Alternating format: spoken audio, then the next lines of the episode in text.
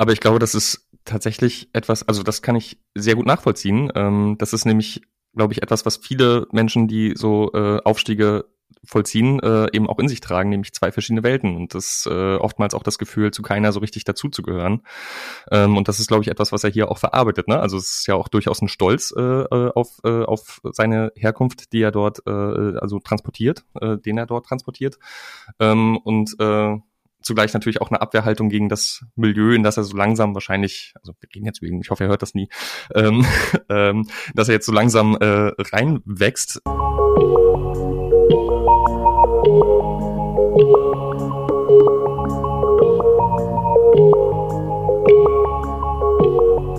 Music Sociology. Gesellschaft, Wissenschaft, Musik.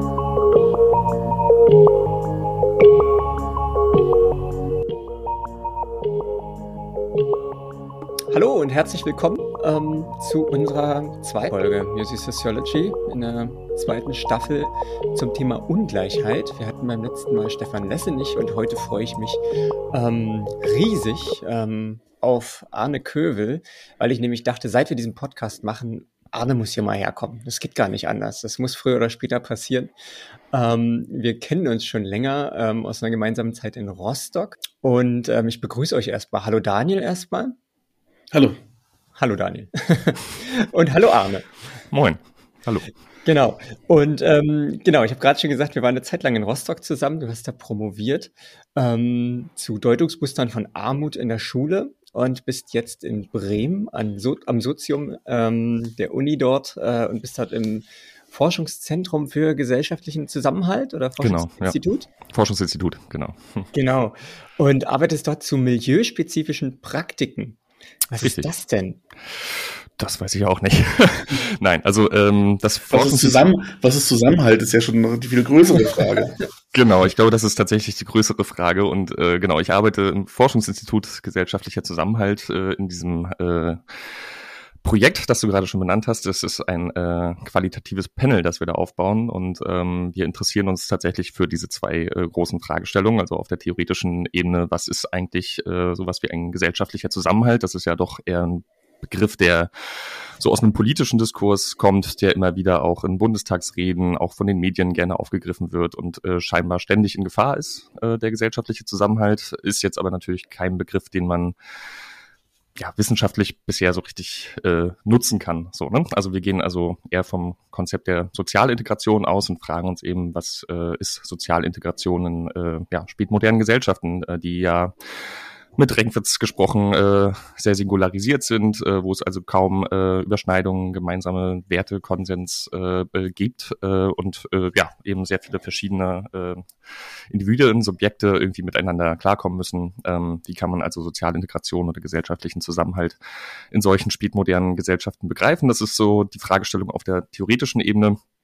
Und empirisch gucken wir uns eben an, äh, was äh, tun die Leute eigentlich, mhm. äh, um ihr Leben im Alltag zu führen, aber auch zum Beispiel zu planen? Ähm, und wie wirken sich das, also das als Praktiken der Lebensführung, wie wirken sich diese Praktiken auf etwas wie einen gesellschaftlichen Zusammenhalt eigentlich aus? Also, um das mal plastisch zu machen, weil ich finde, das klingt immer so, weiß ich nicht, äh, auf einer Flugebene, die äh, irgendwie ja, über den Wolken ist äh, quasi.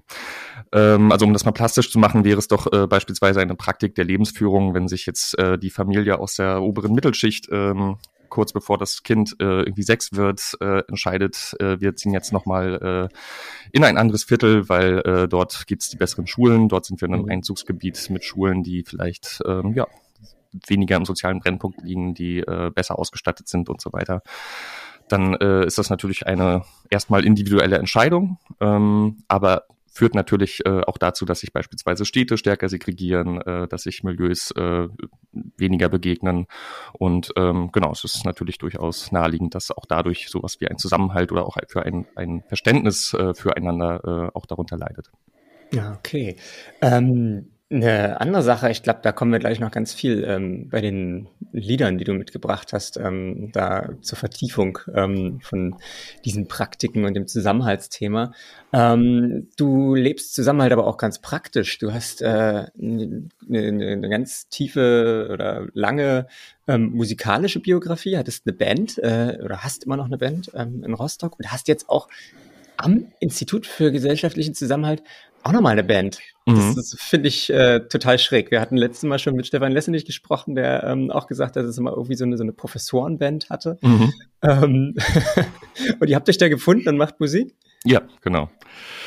Das ist äh, ziemlich lustig. Also äh, die Band heißt äh, Uschis Mutti ähm, und wir machen ähm, ja so recht klassischen äh, Schrammelpunk, drei Akkorde, ein Halleluja. Ähm, das äh, meistens aber auch also pff, durchaus humorvoll ähm, äh, in den Texten und das ist einfach eine sehr sehr lustige Mischung. Ähm, das ist äh, einmal Jean- Jean-Yves Gerlitz, der auch am Forschungsinstitut Gesellschaftlicher Zusammenhalt arbeitet, äh, in einem anderen Projekt als ich. Ähm, und einmal Pat Patricia Zauchner, die auch am Sozium arbeitet, aber nicht im FGZ. Ähm, und äh, genau, wir sind jetzt äh, alle keine Professorinnen, aber doch zumindest mittlerweile alle promoviert und äh, haben äh, ja vor ein paar Wochen unser erstes Konzert gespielt und haben einfach ein paar Freundinnen äh, in unseren Proberaum eingeladen.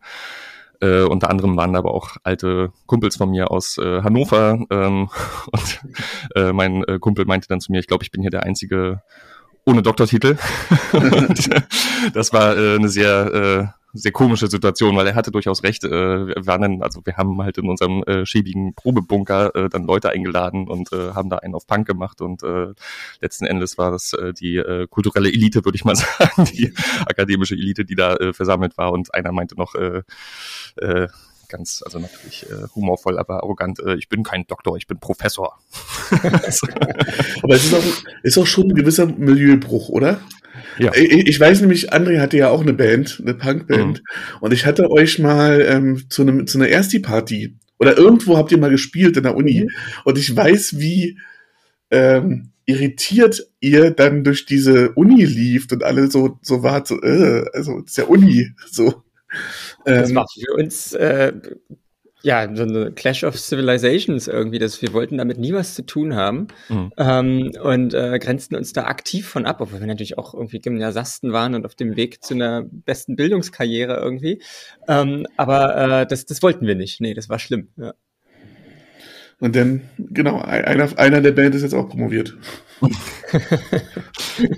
Das ähm, ich finde es schön, damit sind wir schon eigentlich mitten im ersten Song. Ich finde nämlich diese Beobachtung, dass es so Bands gibt, ähm, die Schrammelpunk machen ähm, und vielleicht mit ähm, denen da unten ähm, sehr, sehr sympathisieren ähm, und aber doch vielleicht ein bisschen selber noch einen anderen Hintergrund haben.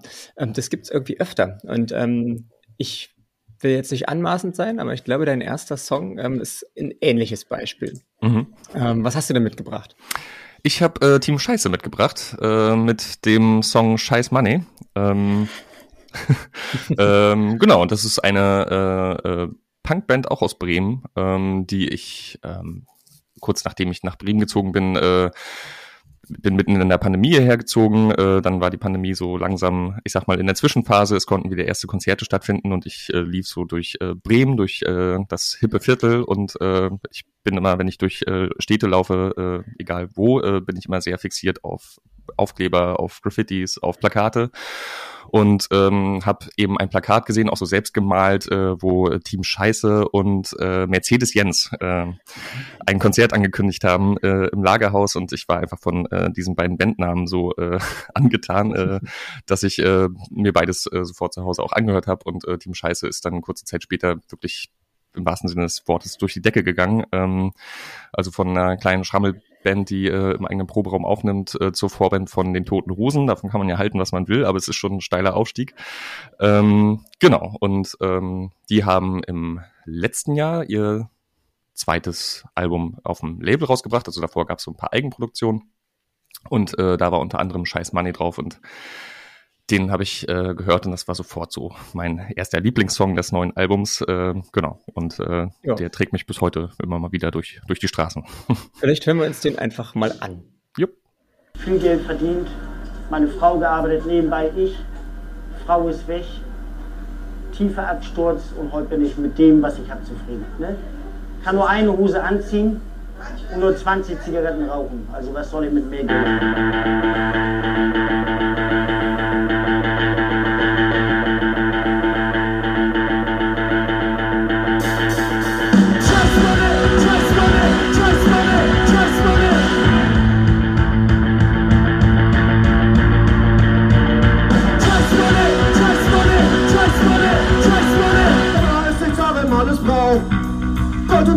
Schuhen, Baby, lauf, lauf, lauf. Immer wieder starren wir darauf. Und die Stimme in deinem Kopf, dieser Kauf, Kauf, Kauf. Und dann raus, fliegst raus für ein Leben voller Sausdruck raus. Und du hast noch nicht mal eingekauft. Vielleicht ist auch so, dass du noch nicht so weit bist. Und du nicht für solche Dinge Weitsicht brauchst. Ich scheiß mal drauf, es reicht nicht aus. Und geh mal davon aus, die nächsten 100 Jahre auch so. Money und dann bleibt so. Zähl mal deine Künste, das geht immer Genau, ich habe mir hier drei Stichworte aufgeschrieben. Also erstmal krasser Song, äh, finde ich. Äh, vielen Dank für die für die Erinnerung, da mal wieder reinzuhören. Ich kannte nämlich nur dieses dieses Debütalbum. Hm. Ich, ich, ich muss sagen, es ist auch total interessant finde. Ich habe ich habe jetzt diese Band nicht recherchiert vorher und für mich war das so ganz klassischer 80er 90er Jahre Punk. Und Mhm. das, als du jetzt gerade meintest, die haben jetzt gerade ein Album rausgebracht, das ist ihr aktuelles Album, war ich ein bisschen Mhm. überrascht. Ich wusste nicht, dass es das noch gibt. sozusagen. Ja. Ja, was hast du denn dabei gedacht zum Was- Thema Ungleichheit? Warum hast du uns den mitgebracht?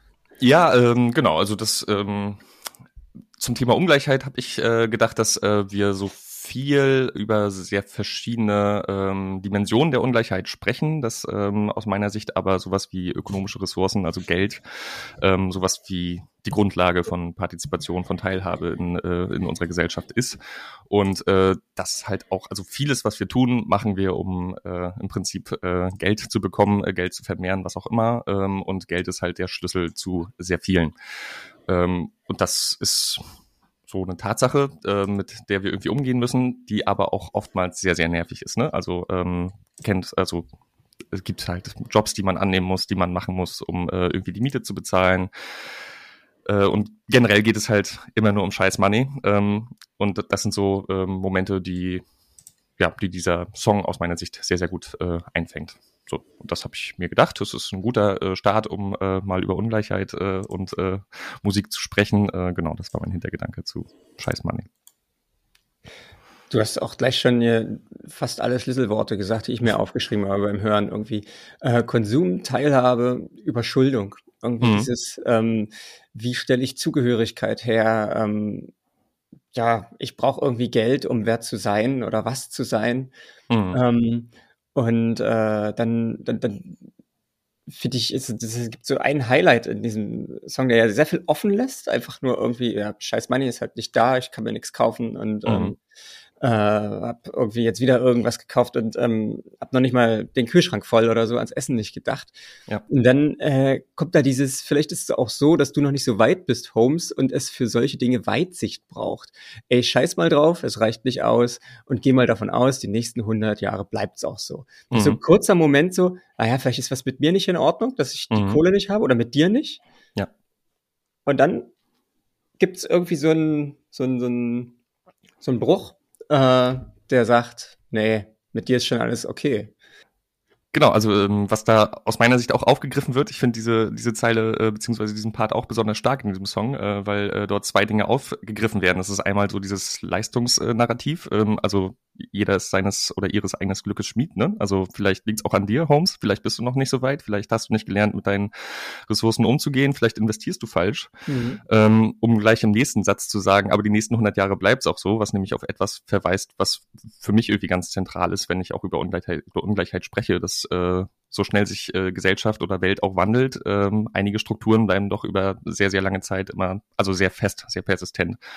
Ähm, und äh, es ist ja durchaus davon auszugehen, dass wenn ich äh, beispielsweise in einer Familie geboren bin, die äh, ja wenig Geld zur Verfügung hat, dass es äh, sehr wahrscheinlich ist, dass auch ich später eine Familie haben werde, die äh, sehr wenig Geld zur Verfügung hat. Äh, die nächsten 100 Jahre bleibt es auch so.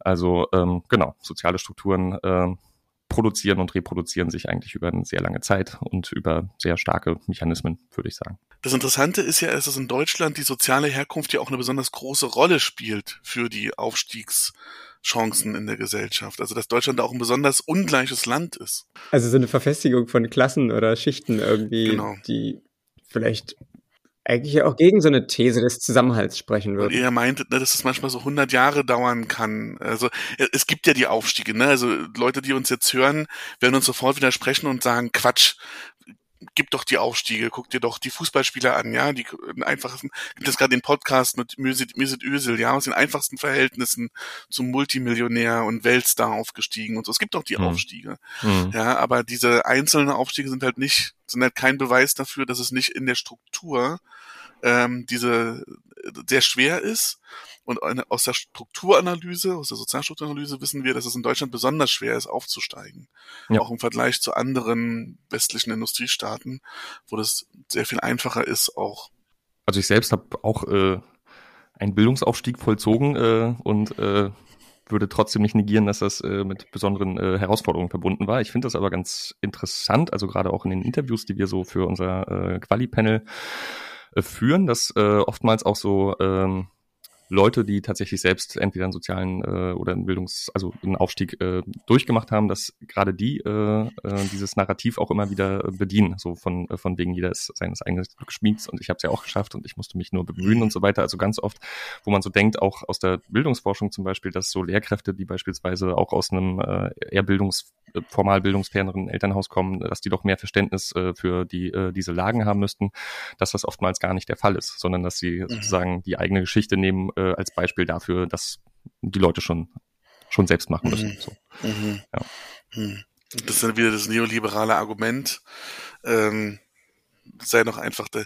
Ich meine, das wird sich ja so ein bisschen durchziehen, glaube ich, das, durch so eine Staffel mit sozialer Ungleichheit. Mhm. Ähm, wer, was schlägt was? Sozialstruktur ähm, und Individuum. Also wer mhm. ist mächtiger? Äh, mhm. Und bisher, interessanterweise, haben wir sehr viele Songs, ja, also jetzt mit, auch mit deinen Songs heute, wo die Struktur äh, vorangestellt wird. Ähm, mhm. Also die Struktur ist die stärkere, stärk, hat die stärkere Waffe. Ja. ja.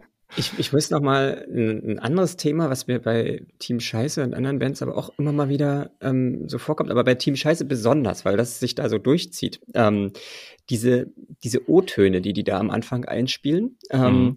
Von so, würde ich eigentlich mal sagen, Armutsbetroffenen, von Leuten am unteren Rand der sozialen Hierarchie.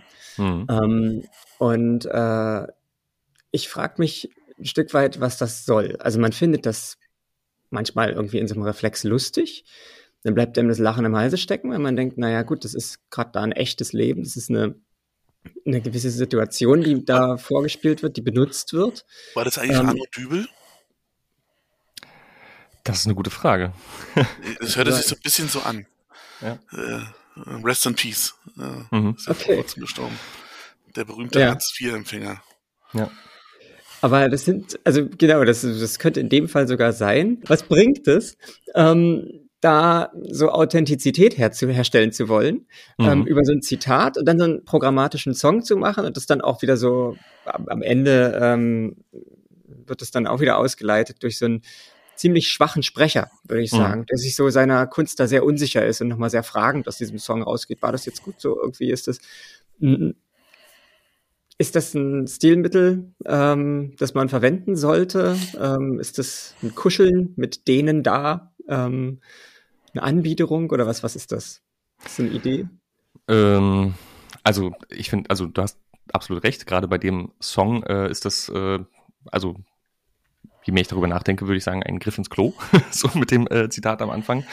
Äh, generell ist das ja aber natürlich, natürlich tatsächlich ein Stilmittel, das äh, aus meiner Sicht gerade im Punkrock irgendwie gern genutzt wird. Äh, und mhm. äh, auch Ushis Mutti beispielsweise hat gerade äh, die ersten Aufnahmen abgeschlossen und auch wir haben einen Song, der äh, mit einem Zitat anfängt. Allerdings äh, ist das aus einer Serie, also nicht aus dem echten Leben, sondern äh, sozusagen fiktiv. Ähm, was ja auch sehr oft gemacht wird, ne? also dass so Filmzitate oder Serien äh, quasi verwurstelt werden, um äh, Songs einzuleiten. Ähm, und äh, gerade bei Team Scheiß ist das, glaube ich, auch äh, ja, etwas, äh, also ein Versuch, äh, nochmal äh, eine humorvolle Ebene reinzubringen. Äh, also die spielen ja auch immer mit mit zwei Welten, also auf der einen Seite äh, über vielen sehr ironisch äh, zu stehen, ähm, aber andererseits sich natürlich auch, äh, also wirklich mit, äh, ich sag mal, sehr ernsthaften Themen auseinanderzusetzen. Also gibt's ja wirklich äh, zahlreiche äh, Songs, die wirklich am Puls der Zeit sind. Ne? Also wenn ich an Frank den Soldaten denke, der eben mal ständig Waffen irgendwie mit nach Hause nimmt und wenn man irgendwas braucht, dann soll man ihn nur fragen. Frank hilft gern. Ähm, sind so Songs, die, äh, also ich meine, das ist eigentlich nicht lustig, ne, weil es halt mhm. stimmt, aber sie verpacken es halt auf eine Art und Weise, die, äh, die es vielleicht auch mal für die äh, 3 Minuten 30 oder manchmal 2 Minuten 30 auch erträglich macht. Ähm, genau, warum, also du hast recht, das Zitat, was hier vor äh, Scheiß Money kommt, das ist, ähm, also das könnte schon auch äh, als äh, ja, Belustigung auf Kosten äh, ähm, ja, ökonomisch Benachteiligter äh, gelesen werden. Das, das sehe ich durchaus auch so, weil es äh, halt auch so ein bisschen äh, darum geht, äh, naja, mehr brauche ich halt nicht zum Leben und es ist schon okay, ich habe das, was mir zusteht, sozusagen. Ne? Und das ist natürlich nicht der Fall, weil äh, jeder sollte mehr als eine Hose haben und äh, wenn er möchte, auch mehr als 20 Zigaretten am Tag rauchen dürfen. ja. ähm, vielleicht machen wir einfach weiter mit dem nächsten Song. Ähm, mhm. Was hast du uns denn da mitgebracht? Emil and the Sniffers, äh, eine äh, Punkband aus Australien, aus Melbourne, glaube ich, ähm, die, ja, seit wann gibt's die? Also wahrgenommen habe ich die, glaube ich, auch so 2020, 2021, glaube ich, ist äh, das Album rausgekommen, von dem dieser Song ist. Und das ist eine Band, die äh, ich leider noch nie live gesehen habe und mittlerweile befürchte, es ist, ist befürchte ich, ist, ist sie so groß geworden, dass ich es auch nicht mehr möchte. Also es gibt irgendwie so eine äh, Maximumzahl an Menschen, die vor einer Bühne stehen, so dass ich das Konzert noch genießen kann. Ähm, die ich aber sehr, sehr energetisch finde. Also sowohl in ihren Videos äh, als auch ihre Songs, äh, also wirklich diese komplette Stimmung, die äh, die transportieren, die äh, holt mich einfach richtig ab. Also das ist äh, weiß nicht, für mich eine super Band, die ich, die ich gerne mal äh, in den frühen Tagen gesehen hätte. Und äh, der Song, den ich mitgebracht habe, der heißt äh, Security.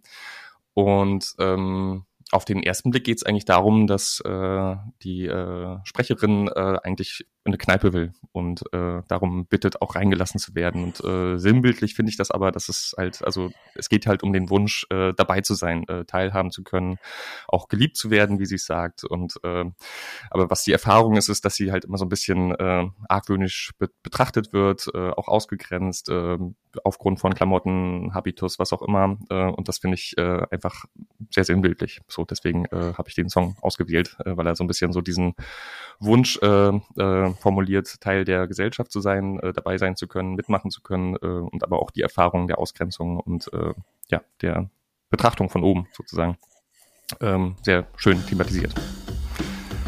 Hören wir uns den doch mal an. ich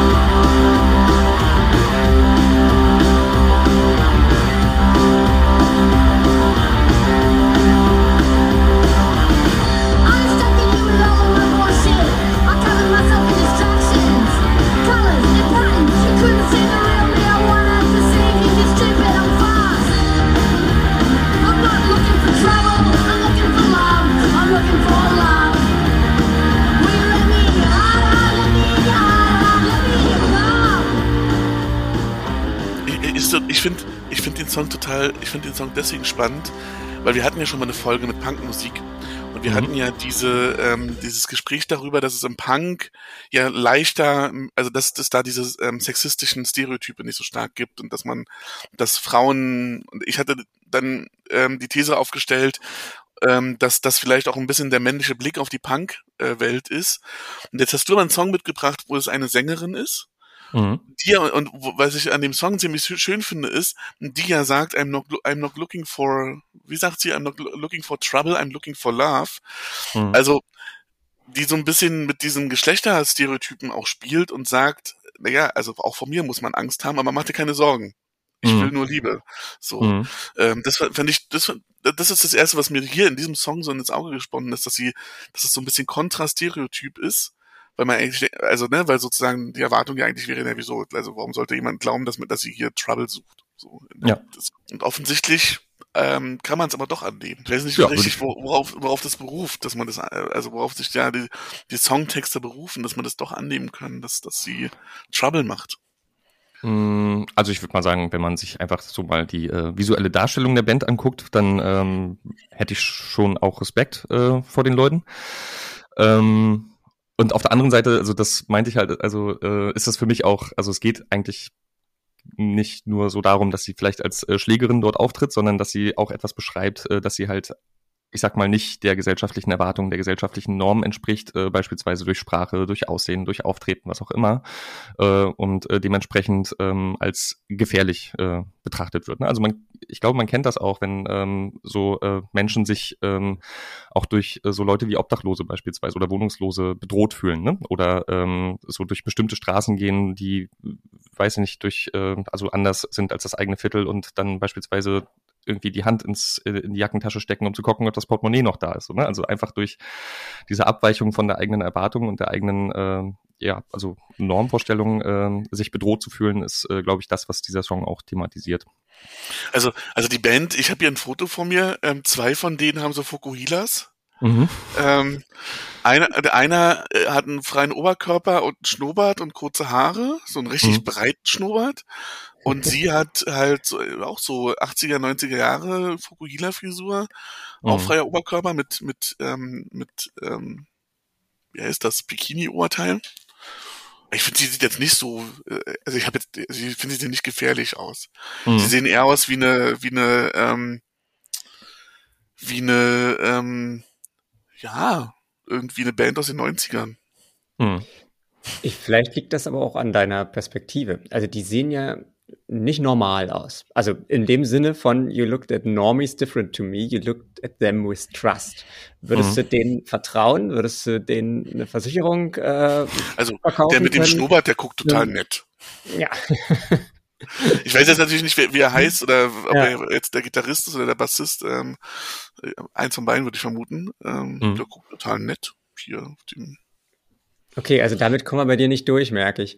Aber äh, trotzdem, was thematisiert wird, ist ja irgendwie doch dieses ähm, Outstanding sein, sich, sich abseits der Norm zu stellen ähm, und dann einerseits vor diesem Türsteher zu, zu stehen und merken, naja, okay, der vertraut mir jetzt nicht, der glaubt, ich mache hier was kaputt oder ich klaue was oder ich kann mir das hier nicht leisten, was auch immer, was, was, was der denkt. Mhm. Und andererseits ähm, äh, gibt es dann so eine Zeile irgendwie, you like the colors and the patterns I'm wearing, poison you like, the exotic snake. Und äh, ich frage mich die ganze Zeit, kommt sie nun rein oder nicht? Mhm. Ähm, äh, und was, was, was dominiert gerade? Diese, diese Faszination für das, für das wilde, andere, äh, gefährliche, die, die, Mhm. die, die Exotic Snake, ähm, oder das Misstrauen gegenüber dem ähm, nicht angepassten Wesen?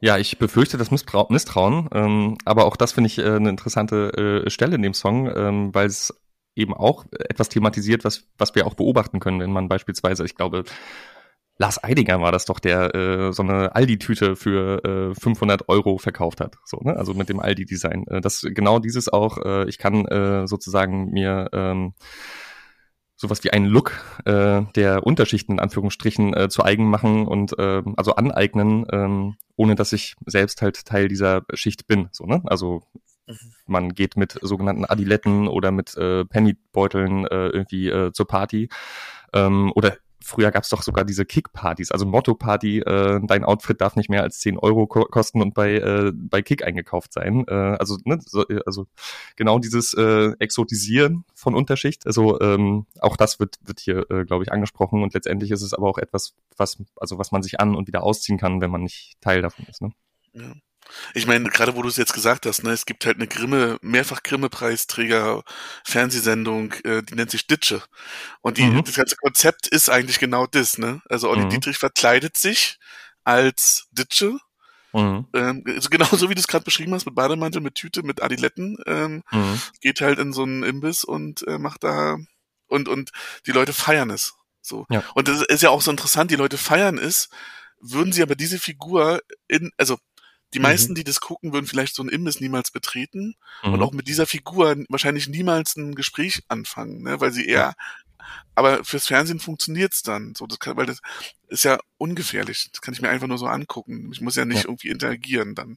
Also ich finde deinen dein Impuls, diesen Song auszuwählen, mit dieser Türsteher-Metaphorik total spannend. Also Mhm. das ist tatsächlich, man steht da, also ja, wer darf rein, wer nicht, wer lässt wen rein, wo ist überhaupt drin, wo ist draußen, ähm, welche Gruppen stehen sich da gegenüber.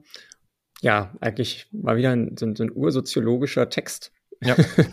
Genau, äh, auch spannend, äh, wer muss was tun, um halt reinzukommen. Ne? Also es ist ja mhm. wirklich davon auszugehen, dass die Normis einfach durchgehen so und äh, gar keinen Kontakt mit dem äh, Türsteher, der Türsteherin dort vor diesem Pub haben. Und dass aber bestimmte Leute sich ganz doll anstrengen müssen, sich ganz doll anbiedern, äh, versuchen, äh, irgendwelche Verhaltensmuster über, zu übernehmen, äh, nachzuspielen, nachzuahmen, äh, um äh, irgendwie eine Chance zu haben, auch äh, mit anderen Menschen Bier zu trinken. So, ne? Also jetzt äh, sind möglich. Ja. I distracted you with all of my bullshit. I covered myself in distractions. Grandios. Ja. Mhm.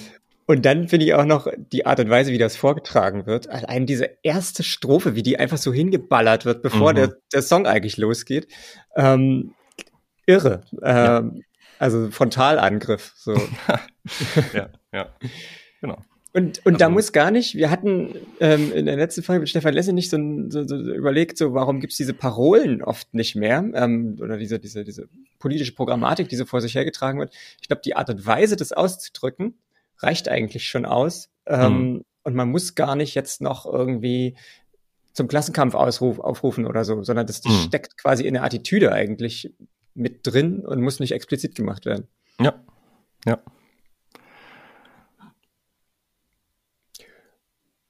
Willst du noch was dazu sagen oder wollen wir zum nächsten kommen? Womit willst du weitermachen? Ich, äh, ich bin durch damit. möchte, aber, möchte aber gerne nochmal empfehlen, sich auch das, das Album anzuhören. Also das, äh, ich finde das einfach eine ganz tolle Band und äh, hat einfach eine super Energie. Ja. Ja, dann. Welcher, welcher ist der nächste? Welcher ist der nächste, genau? Achso, Reicher Fati äh, wäre. Ja, mhm. schön. Da sind wir wieder bei ähm, sozialer Herkunft, ne? So ein mhm. bisschen. Genau. Ist Hansa Plast eigentlich, hat das irgendwas mit Hansa zu tun? Mit Hansa Rostock? Ich befürchte nicht, nee. Die Band kommt aus Hannover äh, oh. und ähm, denke nicht, dass sie damals auch, äh, ich glaube, 78, 79 gegründet, äh, dann ab den frühen 80ern auch mit An Annette Benjamin. Ich glaube nicht, dass die eine große Ver Verbindung zum Hansa Rostock hatten. Leider. wir, wir, können ja mal reinhören. Mhm jetzt.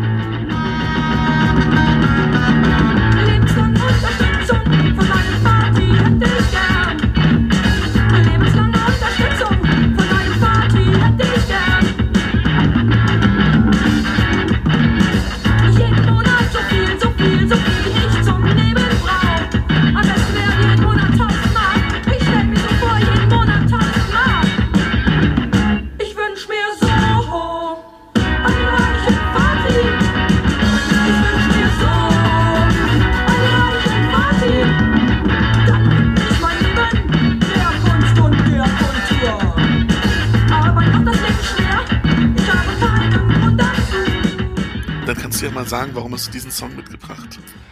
Ich hätte auch gerne so einen reichen Vati. Ja, genau. Das, das ist äh, äh, Story of my life, glaube ich.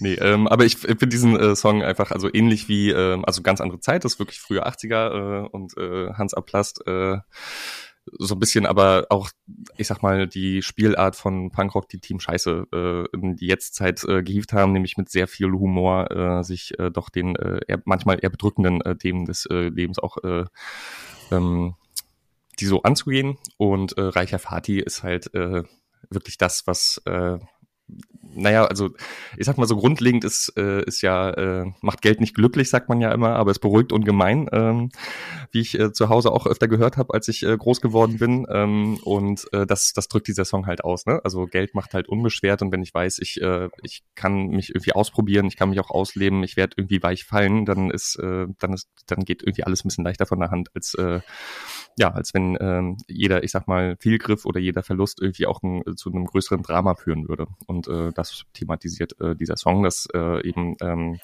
ja es nicht also nicht für alle gleich ist, sich einfach anzustrengen und äh, äh, alles überall reinzuwerfen oder einfach mal anzufangen, sondern dass das für unterschiedliche Lebenslagen äh, auch mit äh, sehr unterschiedlichen Risiken verbunden ist.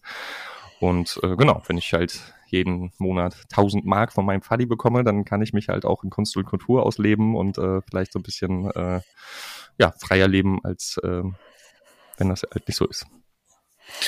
Ähm, was ich bei diesem Song, äh, also ich, ne, also wir haben schon viel darüber gesprochen, wir haben schon über soziale Herkunft gesprochen. Ähm, du hast es gerade gesagt, wenn ich die finanziellen Grundlagen habe, dann kann ich halt ganz anders ausprobieren was, was ich mich mittlerweile, äh, als auch, in so einer Lebenslage, in der ich mich befinde, ne, also wir verdienen ja mit der Soziologie, die wir machen, ja durchaus auch ganz gutes Geld. Und zumindest, äh, bei dir weiß ich es jetzt nicht, aber André und ich sind ja auch Väter. Und ähm, ich frage mich gerade äh, äh, immer häufiger, ähm, also ich kann, ich kann meiner Tochter, ähm, die ist 15, der kann Mhm. ich Dinge finanzieren und ich kann mir Dinge leisten und ich habe auch einen, einen Habitus, also ich habe auch kulturelles Kapital angehäuft, ähm, die für mich mit 15 unvorstellbar gewesen wären. Also ein Beispiel, ich war auf einer Konferenz in Montreal und habe sie mitgenommen und wir sind nach New York gefahren und sind von New York Mhm. dann über, mit einem Roadtrip nach Montreal gefahren. Also ich kenne die Sprache, ich traue mir zu, in dieses Land zu fahren, ich weiß, wie man so ein Visum beantragt und ich konnte es mir finanziell leisten. Mhm. Und so ein bisschen frage ich mich halt, das eine ist halt, es wäre ja schön, so einen reichen Vati zu haben, aber das andere ist, möchte man eigentlich ein reicher Vati sein? Mhm. Und, und eigentlich, also ich würde sagen, die Antwort ist ja. Also ist doch super, wenn man dann seinen Kindern ähm, all das ermöglichen kann. Ne? Ja. Also weil in diesem Song steckt es ja auch immer so ein bisschen drin, also ich hätte den gern, aber so ein bisschen ist es ja auch eine Kritik. Ja, ne, Mhm. du hast einen reichen Vati, du musstest ja eigentlich nichts dafür tun. Aber ist doch eigentlich schön. Also ist doch eigentlich schön, dass die Vatis oder können ja auch Muttis sein. Ist doch toll, wenn man dann seinen Kindern was bieten kann und wenn sie dadurch einfach was aber natürlich gleichzeitig sozusagen die Frage beinhaltet, ja, aber werden die dann nicht auch ein bisschen ähm, satt, schnell satt? Ja, Mhm. weil sie halt gemerkt haben, ich muss ja eigentlich gar nicht viel tun dafür, dass ich mal einfach so nach New York fliege oder so. Also letztendlich hast du total recht und äh, das, was erstrebenswert ist, ist natürlich, dass es allen so gut geht äh, und äh, alle reiche Väter oder Mütter haben, beziehungsweise sie vielleicht im besten Fall auch gar nicht mehr brauchen. Also ähm, ähm, aber tatsächlich ist, glaube ich, das Wichtigste, Wichtige dabei auch äh, das Bewusstsein dafür zu haben, ne? dass, äh, dass, äh, dass schon äh, ganz, ganz andere Startvoraussetzungen sind äh, und ähm, ja, dabei eben auch nicht satt äh, zu werden. So. Es gibt ja jetzt den Vorschlag von der SPD, also gerade auch, wir haben ja noch einen Song über den Osten, Mhm. ähm, und es gibt ja jetzt einen Vorschlag von der SPD und der kommt immer wieder mal und auch in Bezug auf, auf Ostdeutschland, aber eigentlich vor allen Dingen darauf, dass es halt diese ungleiche Verteilung von Erbe gibt. Mhm. Ja, ähm, und ähm, der Vorschlag ist, alle Menschen bekommen mit 18 eine Summe X, Mhm. so, so ein Startkapital. Und wir bezahlen das dadurch, dass wir den besonders reichen Menschen, die sehr viel vererben, eine hohe Erbschaftssteuer auferlegen. Mhm. Und ich denke immer so, ja, das wäre doch eine so eine, also wenn, ne, wenn sozusagen alle Menschen wissen, äh, mit 18 habe ich 20.000 Euro, mit denen kann ich Mhm. machen, was ich will. Mhm. Äh, das wäre doch was. Ich meine jetzt Ja. Soziologen, die über Politik reden, sorry, aber Ja, aber vielleicht auch kann man da gut über eine soziologische Frustrationserfahrung halt so reden. Also das ist ja bekannt, dass Erbschaft und Vermögen extrem ungleich verteilt sind und damit auch Lebenschancen. Mhm. Und das ist nicht erst seit gestern so und auch nicht erst seit zehn Jahren so, sondern äh, halt schon sehr, sehr lange wird es ähm, überall in allen Sozialstrukturanalysen als Problem her, ähm, herausgestellt und ähm, als eins, was sich auch zunehmend immer weiter verschärft. Also wenn man nicht eingreift. Mhm. Und das konntest du vor 30 Jahren schon lesen. Ähm, das konntest du, glaube ich, sogar für, äh, für, für die BRD schon, schon, schon vor der Wiedervereinigung äh, lesen. Ähm, und mit dem Ost-West, diese Ost-West-Ungleichheit ist es halt nochmal krass verschärft, ähm, weil die einfach auf ganz unterschiedlichem Niveau angefangen haben, überhaupt äh, Kapital äh, ja, überhaupt akkumulieren zu können irgendwo. Ähm, und ähm, trotzdem passiert nichts. Also es gibt keine substanzielle Politik, die irgendwie an der, an der, an der, an der Verteilung rütteln würde oder die Mhm. irgendwas auch nur so, so ganz leichte Schritte in die Richtung unternehmen würde. Ähm, und das ist ja schon irgendwie ziemlich frustrierend. Ja, und auch zugleich glaube ich, äh, oder nicht glaube ich, sondern zugleich auch ein Ausdruck sozialer Ungleichheit. Ne? Also weil soziale Ungleichheit bedeutet ja nicht nur, weiß nicht, arm oder reich zu sein, sondern eben damit verknüpft sind eben auch verschiedene Chancen beziehungsweise Möglichkeiten, Einfluss zu nehmen auf das politische Geschehen, ähm, Einfluss zu nehmen auf beispielsweise auch auf Medien, also nicht im Sinne von, ich sag dir, was du zu tun hast, sondern ich bin als eine privilegierte Person Teil äh, der äh, politischen Gestaltungselite oder der, der Medien und äh, bin halt auch in der Lage, äh, politische Prozesse zu beeinflussen, Entscheidungen zu treffen oder eben äh, durch Lobbygruppen äh, Gruppen, ähm, Einfluss auf äh, politische Entscheidungsprozesse zu nehmen. So, das sind ja durchaus nicht Menschen, die formal bildungsfern sind oder äh, ökonomisch komplett abgehängt sind, sondern es sind eben Menschen mit kulturellem und ökonomischem Kapital, die äh, wissen, wie man auftritt, mhm. wissen, wie man auch Netzwerke, die man dafür braucht, äh, nutzt äh, und überhaupt erst aufbaut. Und äh, also auch das ist ja Ausdruck von Ungleichheit, wenn wir etwas, wie du schon sagst, André, seit mehreren Jahrzehnten sehen und es trotzdem nicht verändern. Das liegt natürlich auch in der Natur der Sache. So, ne? Ich finde ähm, in dem Zusammenhang auch noch sehr interessant die, die Geschichte der, der Band Hansaplast einfach. Mhm. Ähm, bei Wikipedia kann man nachlesen, dass Annette Benjamin ähm, dann ähm, das zehn Jahre gemacht hat mit der Band mhm. zusammen. Übrigens eine Band aus drei Frauen und zwei Männern. Ähm, Frauen an Bass, Schlagzeug und Gesang und die Männer haben Gitarre gespielt. Ähm, und dann hat sie eine Lehre, eine Ausbildung zur Bürokauffrau gemacht ähm, und musste wahrscheinlich Geld verdienen. Und dann mhm. endete das irgendwann Ende der 80er. Ähm, und äh, sie stapelt ja hier extrem tief, ne? Also mit diesen 1000 Mark im Monat, dann würde sie ihr Leben der Kunst und der Kultur widmen. Mhm. Wo man ja, wenn man jetzt, man soll jetzt äh, Künstler und, und äh, lyrisches Ich quasi nicht verwechseln. Aber wenn man jetzt sagen würde, okay, ich meine, du machst ja bereits Kunst und Kultur mhm. und das auf eine ziemlich progressive Art und Weise ähm, und äh, das wahrscheinlich ähm, in einer ziemlich prekären Situation. Das kannst du eine Zeit lang machen. Aber jetzt stell dir mal vor, die hätte diese 1000 Mark gehabt. Wer mhm. weiß, was dann noch hätte daraus werden können, was, was sie für einen Weg hätte einschlagen können, ähm, was für eine Entfaltung sich da sozusagen ähm, geboten hätte. Ja. Und so geht so eine Geschichte halt irgendwann zu Ende. Ist jetzt ganz von außen gedeutet. Keine Ahnung, mhm. ob das irgendwas mit der Lebensrealität äh, von Annette Benjamin zu tun hat. Aber ähm, so geht es halt irgendwann zu Ende, weil es sich halt nicht mehr trägt oder sich nicht ja. weiterentwickeln kann und man sagen muss, also irgendwann möchte ich aber auch mal Geld verdienen einfach, dass hier was reinkommt ja. am Ende des Monats. Ja, Wobei man bei Annette Benjamin ja auch sagen muss, dass sie offenbar mittlerweile glücklicherweise genug Geld verdient hat, äh, weil sie hat jetzt seit, ich glaube, letztes, kam die dieses Jahr raus oder letztes Jahr, weiß ich gar nicht mehr genau. Ich glaube, dieses Jahr äh, jedenfalls eine neue Band, äh, die Benjamins, äh, mit mhm. ihr auch am Gesang äh, und äh, ansonsten auch so eine sogenannte Supergroup. Also ich glaube, Drangsal ist dabei, ähm, aber auch ähm, Julian Knot, der Bassist von Die Nerven, die auch äh, großartige Band sind. Und die haben jetzt ihre erste EP rausgebracht mit Annette Benjamin, äh, die ich auch äh, sehr schön finde, sehr romantisch. Es geht um Liebe. In fünf oder hab sechs Songs. Habe ich heute durch dich entdeckt und sofort mhm. auf meine ähm, Hörliste, was ich mir, mir, mir vorgemerkt sozusagen, ja, ähm, werde ich unbedingt gut. reinhören. Großartig. Aber wie, wie meinst du das mit, sie hat genug Geld verdient? Also du glaubst, sie hat jetzt als was Bankkauffrau ähm, jetzt genug gearbeitet oder, äh, oder war doch erfolgreich mit Kunst und Kultur oder? Nee, ich meine nur, dass sie sich jetzt wieder Kunst und Kultur widmen kann. So. Also offenbar kann sie ihre. Miete zahlen. So. Und die, die muss ja. ja. jetzt auch schon älter sein. Also ich weiß gar nicht. Also habe sie jetzt lange nicht gesehen auf Fotos. Aber ihre Stimme ähm, ist mhm. erstaunlich jung geblieben. Das, mhm. Ich habe nämlich gleich mal reingehört äh, mhm. in das erste, was mir da empfohlen wurde und habe sofort nahtlos knüpfte das an die 80er Jahre ja. Hansaplast Stimme an irgendwie. Das, ja. das war sofort der Wiedererkennungseffekt da. Kristallklar. Mhm. Ja, mag ich auch Kristallklar. Vielleicht wird's das im nächsten Song auch werden. Was empfiehlst du uns denn von deiner Liste? Zwei hast du noch. Ja, Stürmt das Schloss von Toktronic oder Tokotronic. Ähm, genau, habe ich noch mitgebracht. Ähm, das ist total super, weil André, ich weiß gar nicht, ob du das auch schon weißt, es gab eine Kritik an unserer an unserem Podcast. Äh, mein Kumpel Björn hat äh, kritisiert, dass wir zu wenig Hamburger Schule haben und Tokotronic bisher gar nicht vorkam. und bumm, kommt der Arne und bringt Tokotronic mit. Und dann auch noch einen Song, den äh, Björn jetzt nicht erraten hat. Mhm. Er hat mir dann ganz mhm. viele Songs geschickt, ähm, was es sein könnte, ähm, aber der war nicht dabei. Ja. Stimmt, das Schloss. Wir hören mal rein.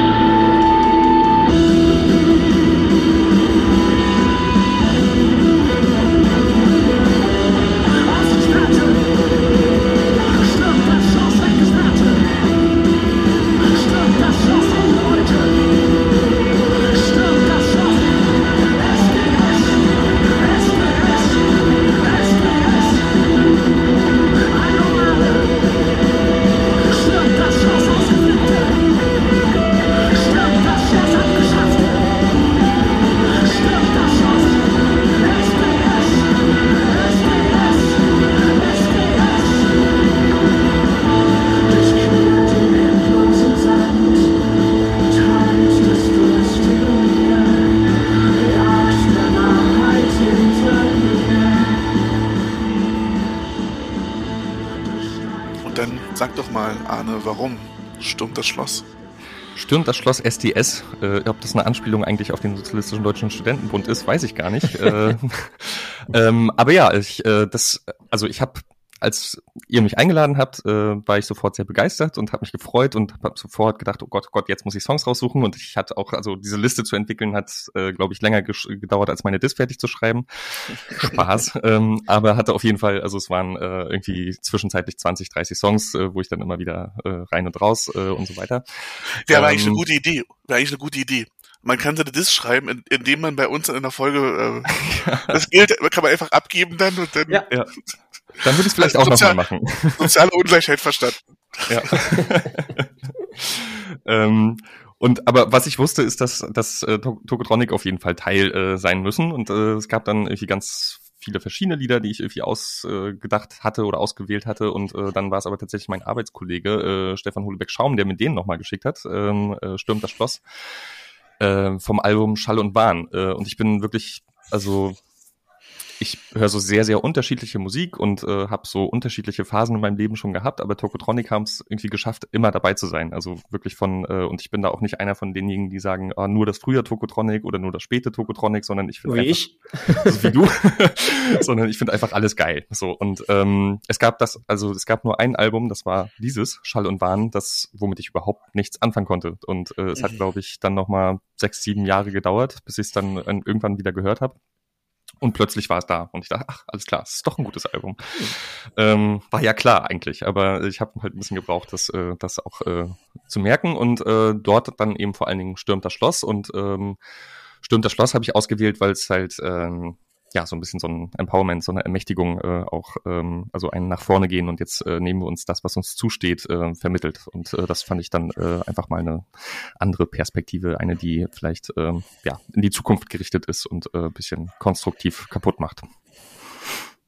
Das ist interessant. Vor allem äh, ermutigt mich das, bei meiner bisherigen Praxis zu bleiben, Tokotronic mhm. so gefühlt alle fünf Jahre mal wieder eine Chance zu geben und mir das dann doch mal anzuhören. Mhm. meistens denke ich dann so, ach, naja, also irgendwie digital ist besser, mhm. war besser. Mhm. Ähm, und äh, ja, interessanter Song. Ich finde die, also vor allem interessante Auswahl, weil ähm, Tokotronic hättest, du hättest ja was viel subtileres auswählen können mhm. ähm, und hast jetzt aber so eins auf die zwölf genommen. Mhm. Ähm, was ich äh, cool finde, einfach zu zeigen, dass die das eben auch können, dass sie irgendwie ja. klare, also, also klar Sachen auf den Punkt bringen können. Ich hätte Freiburg, glaube ich, ausgewählt. Mhm. Mhm. War auf jeden Weil, Fall auch, äh, auch in der engeren Auswahl. Ja? ja? ja? ja. Aber erzähl, warum hättest du Freiburg genommen? Mm, na, das ist so quasi von, von, von einer anderen Perspektive. Also das ist ja quasi hier so eine, wie so eine fertige Klassenanalyse. Da werden mhm. die Leute aufgezählt, die irgendwie draußen sind und die sollen jetzt da rein und das Schloss stürmen. Ja. Und ähm, Freiburg ist genau exakt von der anderen Seite, so mikrosoziologisch ich weiß nicht, wieso ich euch so hasse, äh, mhm. Fahrradfahrer dieser Stadt. Ich bin alleine äh, und ich weiß es und ich fühle mich dabei gut mhm. und ihr demonstriert Verbrüderung. Ähm, und dieses, dieses diffuse draußen sein Gefühl, dieses ich gehöre nicht dazu, das das kann man selber irgendwo, das kann man in sich suchen, ähm, aber man, man, man findet es dann auch nicht so genau. Man muss dann auf so eine Spurenanalyse gehen und wie irgendwie so klasse quasi bis, bis quasi in den Körper, in den Bauch reinwirkt. Man hat mhm. dann halt irgendwie so ein so Hass, den man nicht lokalisieren kann, ähm, der aber mit Zugehörigkeit und, und sozialer Strukturierung irgendwo zu tun hat. Mhm. Ähm, das finde ich super ausgedrückt und ist ja gerade auch in der Soziologie sehr modern, dass man so von der eigenen Befindlichkeit, von der eigenen Klassenposition heraus ähm, versucht, Gesellschaft zu erklären. Mhm. Ähm, ja. Aber das andere macht genauso viel Sinn.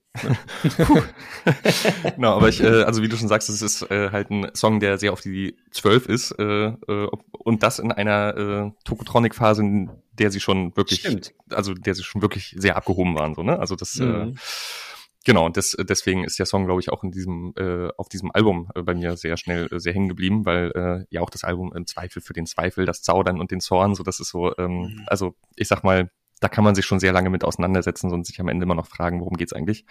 Äh, was ich auch sehr gerne mag bei Tokotronic, äh, kann auch äh, jedes Mal um was anderes gehen, wenn man möchte. Ähm, ähm, aber der Song ist natürlich, äh, ja, also äh, aussagekräftig, hat auch diese Parolen, worüber wir äh, vorhin gesprochen haben. Ne? Also mhm. das ist ja durchaus auch eine Parole, stürmt das Schloss, ähm, die ich auch sehr gerne mitgröle. So. Mhm unter der Dusche. Wir hatten, wir hatten in der, in der Folge von Stefan Lessenich hatten wir die, die äh, darüber gesprochen, ob es eigentlich so Klassenkampfbands gibt, die auch ökonomisch erfolgreich sind, weil wir hatten The Clash mhm. mit Guns of Brixton und wir hatten Styles Council und wir hatten darüber gesprochen, dass es in Großbritannien offensichtlich sehr viel leichter ist, ähm, auch ökonomisch erfolgreich zu sein in der Musik, wenn man so linke Musik macht. Mhm und dann habe ich überlegt, also die einzige Band, die mir wirklich einfiel, ist halt Tonsteine Scherben, die so explizit Klassenkampf äh, besungen haben. Also mhm. eigentlich ja doch auch sehr lange. Ich meine, ähm, Jo Reiser hat dann noch ein bisschen auch in Pop-Songs gemacht, aber auch die waren alle großartig.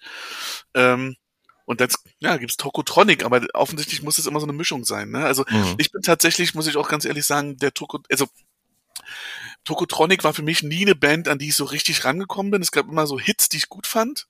So, also ich bin der große Zeitumstellungs äh, ähm, mhm. ähm, Freund. Ähm, mhm. Es muss wohl an der Zeitumstellung liegen. Das ist so der beste Song von von Tokotronic, der mir einfällt. Aber bei vielen Sachen bin ich nie so richtig rangekommen. Und ich mag aber die ruhigen Sachen. Also ich mag zum Beispiel gerade jetzt nie wieder Krieg. Und mhm. auch da gibt es diesen anderen Song. Ähm, da fällt mir gerade der Titel nicht ein. Da singt er mit singen sie mit einer Frau zusammen. Auf. Äh, genau, ich tauche auf. Äh, super Song, der lief, äh, der war dann sogar in meiner Spotify Best of auf Platz zwei oder drei des mhm. letzten Jahres. Und ich war, und dann war ich ähm, mit dem Björn, äh, mit dem Kumpel ähm, bei Tokotronic in der Kolumbiahalle hier in Berlin mhm. und hab die zum ersten Mal, zum zweiten Mal live gesehen, weil beim ersten Mal war es total komisch. Mhm. Und das war kurz nach dem Beginn des Russlandkrieges, also Russland, also des Angriffs von Russland auf die Ukraine. Mhm. Und das war richtig intens. So, mhm. ne? Ähm, und dann haben sie auch so rumgeschrammelt und haben auch diese, diese etwas härteren Songs gespielt. Aber irgendwie holen die mich doch meistens dann ab, wenn sie so, wenn sie so ruhig werden und, mhm. und, ähm, und die ruhigen Sachen machen. Ja. Interessant, also, also, weil ich meine es durchaus ernst, ich liebe eigentlich fast alles, was die machen. Äh, mhm. ähm, und finde aber auch, dass, also gerade Dirk von Lotso äh, mich auch besonders äh, abholt und äh, also fast schon schweben lässt, wenn, wenn sie halt sehr ruhig werden, weil er einfach eine unfassbar schöne Stimme hat, die so, mhm. also weiß nicht, so sonor ist, dass ich, also weiß nicht, kriegt da immer so ein bisschen so ein sehr wohliges Gefühl, ist immer so eine warme Decke. Mhm. Und gleichzeitig ähm, können sie es ja halt auch immer noch äh, so ähm, schön zu schrammeln, äh, mittlerweile auch wirklich mit einem ganz, ganz äh, tollen Sound auf den Alben. Ähm, ja, das ist einfach äh, ja, Spaß macht und äh, man irgendwie immer noch Bock hat, irgendwie ganz nach vorne zu gehen. Und ich äh, erinnere mich gerade an mein erstes Tokotronic-Konzert, weil ich, also Tokotronic ist wirklich eine der Bands, die ich, also wie gesagt, seitdem ich glaube ich 14, 15 bin, höre und seitdem eigentlich durchweg. Also egal, was für eine Phase da gerade ist oder was gerade so das äh, Hauptaugenmerk ist, die kommen irgendwie immer wieder dazu. Und es hat aber ganz, ganz lange gedauert, bis ich sie das erste Mal live gesehen habe. Und zwar, ich war 25, 26 oder so. Äh, und ähm, das war auf einem Festival in Hannover, wo ich mit äh, zwei Kumpels und äh, meiner Freundin war äh, und wir hatten alle irgendwie Freikarten äh, und äh, weil wir irgendwie Plakate dafür geklebt haben und weiß ich was. Und dann haben Tokotronic gespielt und ich war so nervös und habe vorher vielleicht einen Schnaps zu viel getrunken und bin dann, bin dann aber auch durch äh, die Hitze an dem Tag irgendwann äh, hatte ich etwas Kreislauf und bin dann. Bist du kollabiert? Bin ich kollabiert, ja genau, wie so ein richtiges, äh, wie, wie so ein Fanboy. oh. Und das Schönste war, dass ich dann äh, neben der Bühne aufgewacht bin und äh, äh, meine Freundin vor mir saß und äh, ich sie die ganze Zeit nur gefragt habe, sind wir Backstage? Weil ich Tokotronic von der Seite äh, gesehen habe äh, und nicht von vorne und ich dachte, ich muss jetzt hinter der Bühne sein. Wie toll. War ich aber leider gar nicht. Nein. Ah. Nein. Großartig. Mhm. Ich meine, das ist halt eine Hamburger Schule. Also ich glaube, mhm. wenn man halt einen Podcast macht über Soziologie und Musik, dann ist so Hamburger Schule generell einfach eine sehr gute, da kann man so reingreifen und kann eigentlich, und äh, ich bin ja dann eben der mehr der Catcar-Mann. Äh, mhm. der, also auch ne, genauso wie du es gerade beschrieben hast. Also diese wohlige Stimme, ähm, mhm. die mich dann immer abholt ähm, bei Catcar und ähm, ich, ich, genau, vielleicht ist das so, aber also grundsätzlich ist einfach, ne, man kann da reingreifen und bekommt eigentlich soziologische Texte ähm, so, ja. zurückgegeben. Äh, die Sterne, ja. Ketka, Tokotronic, äh, wie gibt's noch? Bernd Begemann, ähm, Tomte und so weiter und so fort. Ja. Aber gerade bei Ketka, das stimmt, die, die habe ich gar nicht äh, in Betracht gezogen, aber wäre auf jeden Fall eine sehr passende Band gewesen und vor allen Dingen ähm, das Vorgängerprojekt von Markus Wiebusch, Batte Live, war ja auch so eine äh, ja, klassische Deutschpunk-Band, die, äh, die aber schon sehr früh äh, sich von anderen damaligen Deutschpunk-Bands äh, abgegrenzt oder beziehungsweise abgehoben hat äh, durch, durch die Art und Weise Texte zu schreiben. Ne? Also die haben, mhm. als alle noch äh, Parolen äh, äh, gehauen haben, haben Ketka eben eigentlich schon die Analyse geschrieben äh, und äh, das, äh, nicht Ketka, Battle Life. Ähm, genau, also das fand ich damals auch sehr, sehr spannend. Ja. Ähm, ich meine, ja. Äh, vielleicht auch ein Übergang, ne? Also weil Ketka, also äh, also eigentlich jeder Song von Ketka, da, bin ich dann, ne? Das ist das, was bei dir Tokotronic ist, bei mir Ketka. Mhm. Aber Sommer 89, ähm, mhm. als jemanden, ich habe ja zu Ostdeutschland und ostdeutscher Identität geforscht und der Song, der war dann, der hat's dann, der hat's, der hat's dann so die Krone aufgesetzt für mich, weil sie ja das irgendwie geschafft haben, äh, also eine Geschichte zu erzählen, die halt von der Flucht aus aus mhm. Ungarn ähm, erzählt, ähm, also von DDR-Bürgern. Ich, ich vermutete dann, dass das sächsisch war, nachdem sie ihn halt mit so einem schwierig verständlichen Dialekt angesprochen haben. Mhm. Ähm, und den Song aber rausgebracht haben in einer Zeit, als wir ganz, ganz viel über Flüchtlingspolitik ähm, gesprochen haben. Ähm, also ganz, ganz großartig. Und das ist vielleicht auch ähm, der Versuch jetzt gewesen durch eine Überleitung zu deinem fünften Song, mhm. ähm, der ja in gewisser Weise auch mit Ost-West, äh, nee, nicht nur in gewisser Weise, sondern sehr, sehr deutlich mit Ost-West zu tun hat. Pöbel MC, mhm. ähm, Patchwork Wende Kids. Wir hören mal ganz genau. kurz rein und dann sag mal, und dann ich habe ganz viele Fragen.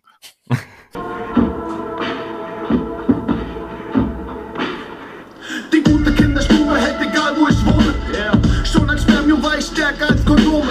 Eltern gerade erwachsen und ich wurde erst zum Wunschkind. Familienträume platzen, weil sie selber noch zu jung sind. Heute können wir lachen, sind gewachsen an den Wunden. Die Zeiten überwunden und sind doch in uns gebunden. Die Seele nur aus Fleisch und das Leben ist ein Messer. Liebste sterben und was wird daran schon besser? Keiner wird vergessen, nur auf Selbstmitleid geschissen. Leben gibt's nur einmal und ich mach es zu meinem Besten. Freunde, Mucke, Liebe und ich pushe meinen Lifestyle.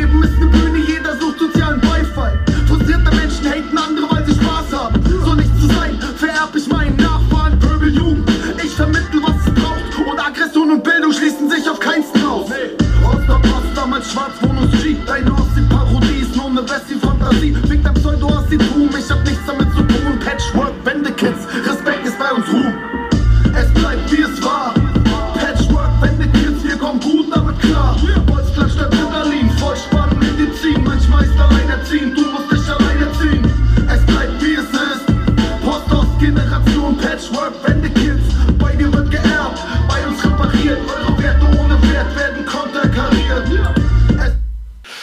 Genau, sag mal.